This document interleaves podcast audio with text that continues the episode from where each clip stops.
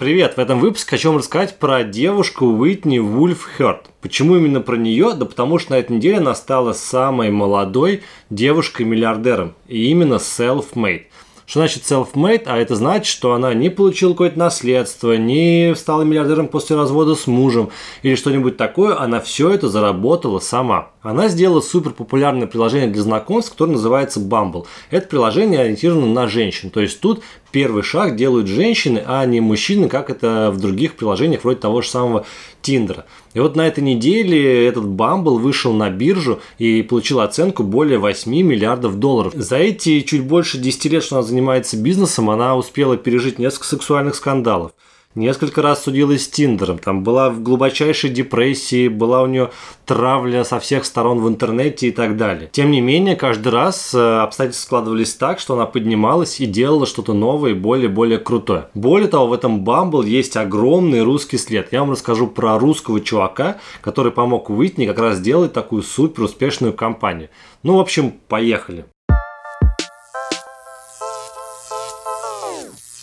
Тем, кто впервые смотрит мой видос, расскажу кратко, что меня зовут Дима Филонов, я журналист, всю жизнь свою пишу про стартапы, а это мой блог «За единорог». Он существует и на YouTube, и в Телеграме, поэтому, пожалуйста, подписывайтесь. А теперь давайте уже перейдем к Уитни наконец-то. В общем, первый бизнес она замутила в 19 лет, когда она еще училась в университете. Это был такой благотворительный фонд, который назывался Help of Us. А идея была достаточно простой, она вместе с своим напарником делала бамбуковые сумки. Ну, такие красивые бамбуковые сумки с ним небольшими рисуночками, продавал их за 24 доллара, собирал эти деньги и тратил их на помощь тем, кто пострадал от разлива нефти в Мексиканском заливе. Если помните, то это в 2010 году была такая огромная история, что там танкер э, разлил нефть в Мексиканском заливе, пострадала куча людей, куча там животных, птиц, там рыб и так далее. И очень долго боролись вот с этой разлитой нефтью. Я даже не уверен, что до конца все эти последствия искоренили. Но вот она тоже решила внести свой небольшой вклад в эту как раз проблему.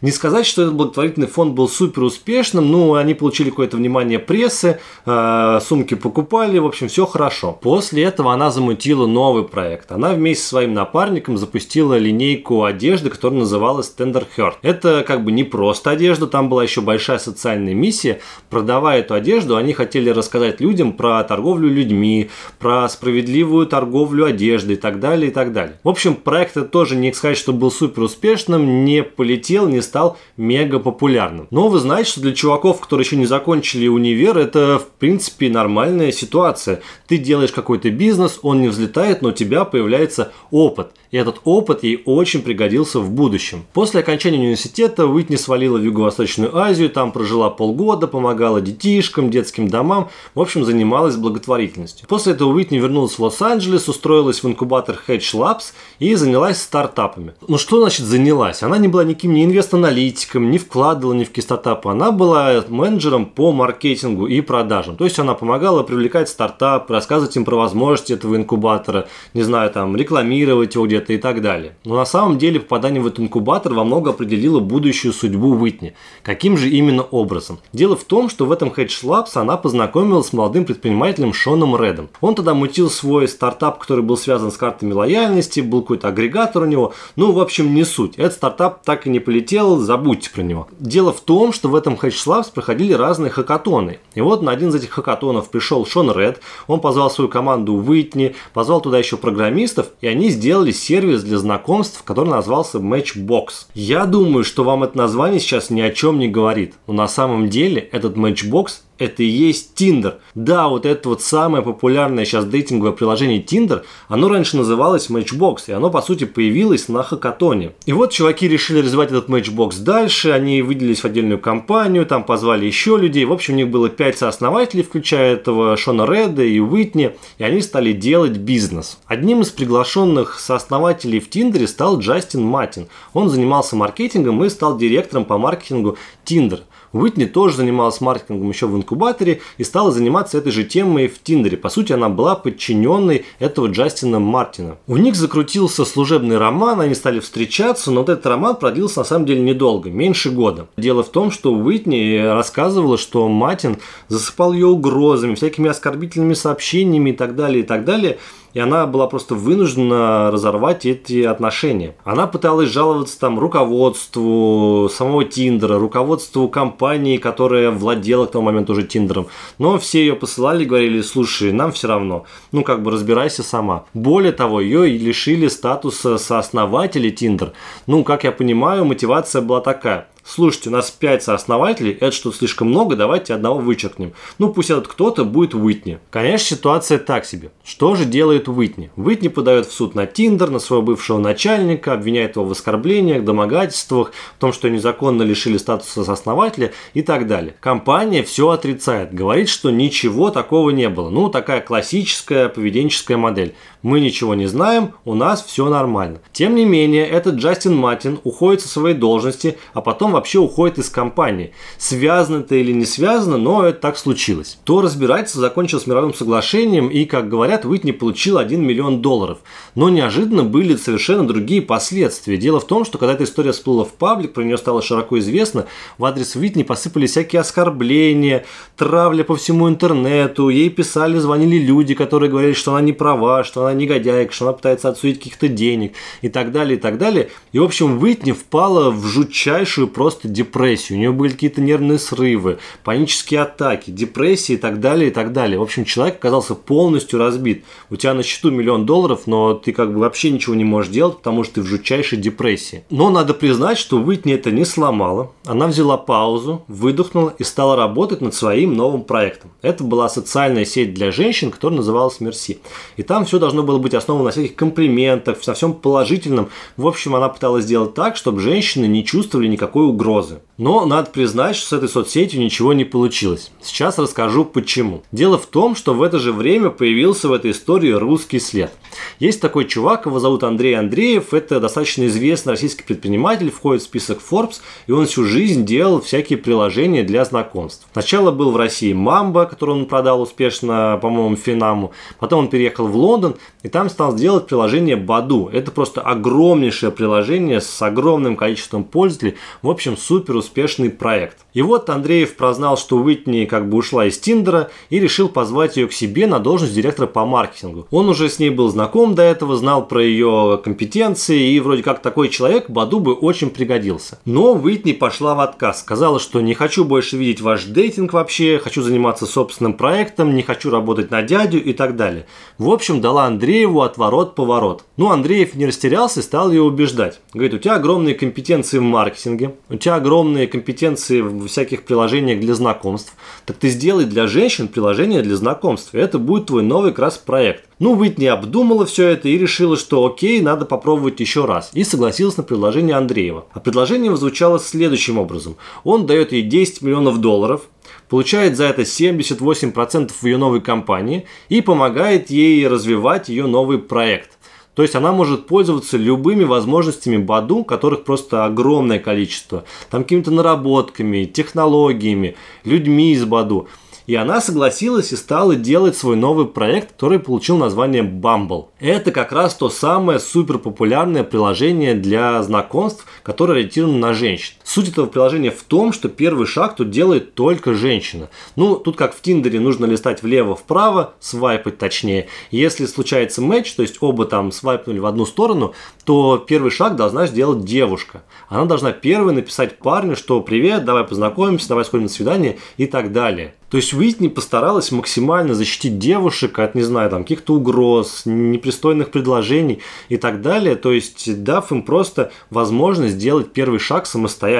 На самом деле сделать популярное приложение для дейтинга не так-то уж и просто. Должно сложиться огромное количество факторов, чтобы ваш сервис стал популярным. Куча людей пробуют себя на этом рынке, пытаются делать свои продукты, но взлетают единицы. Ну давайте, Tinder, Баду, ну кто еще? Ну их реально не очень много. Их можно пересчитать там по пальцам двух рук, так точно. Слушайте, ну вы скажете, что, наверное, она не в себе была, когда отдавала 78% компании инвестору.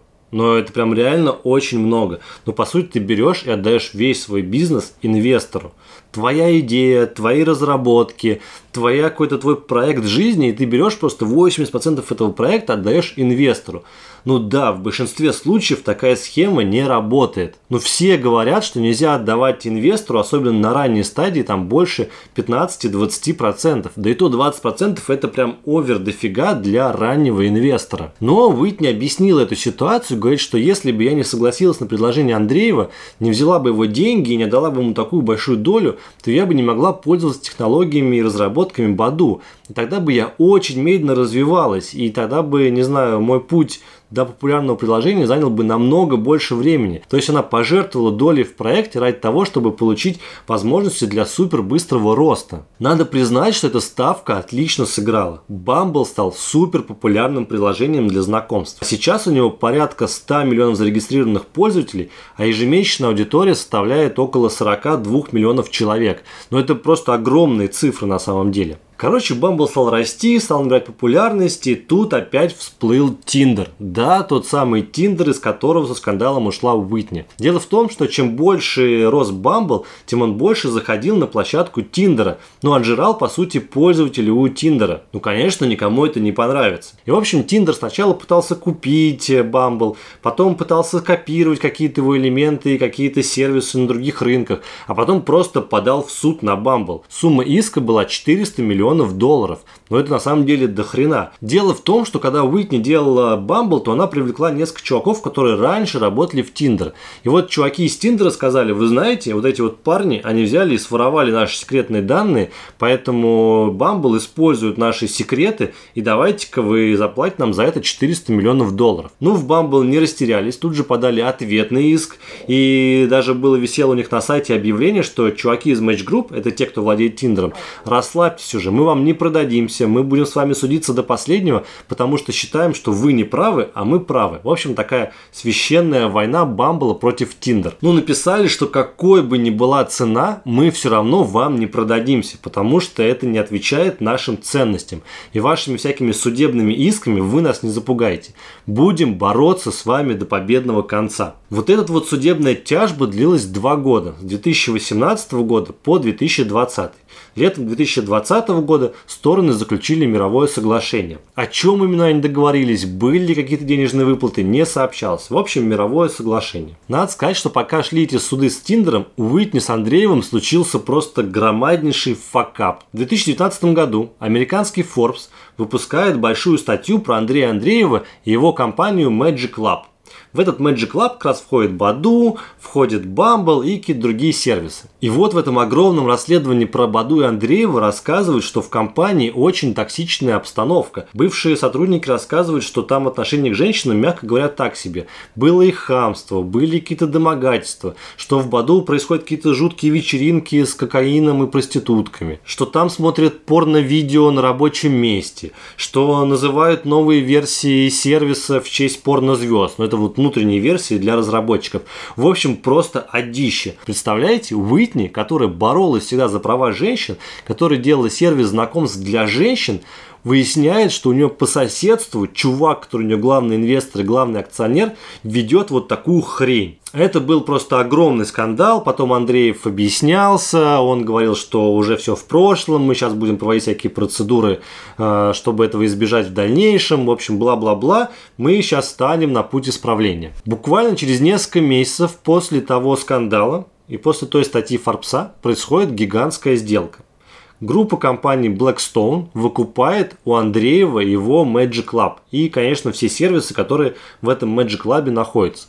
Сумма сделки составила 3 миллиарда долларов. Связаны эти события или не связаны, я, честно говоря, не знаю. Я нигде не нашел информации. Но, тем не менее, у Magic Lab, куда входит Bumble, меняется владелец. Андреев уходит из компании с кучей кэша и желанием делать какие-то новые проекты.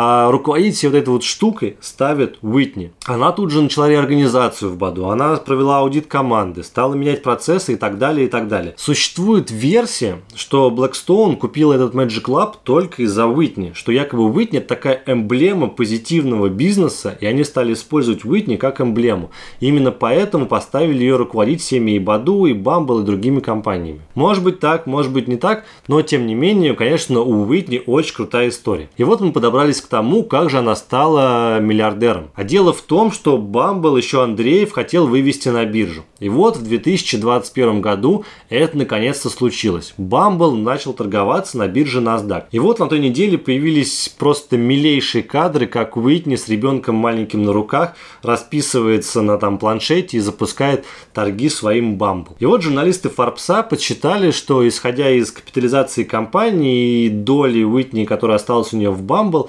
ее состояние оценивается в полтора миллиарда долларов. Понятно, что это состояние только на бумаге, что денег у нее на руках этих нет, что она получит эти деньги только когда продаст свою долю.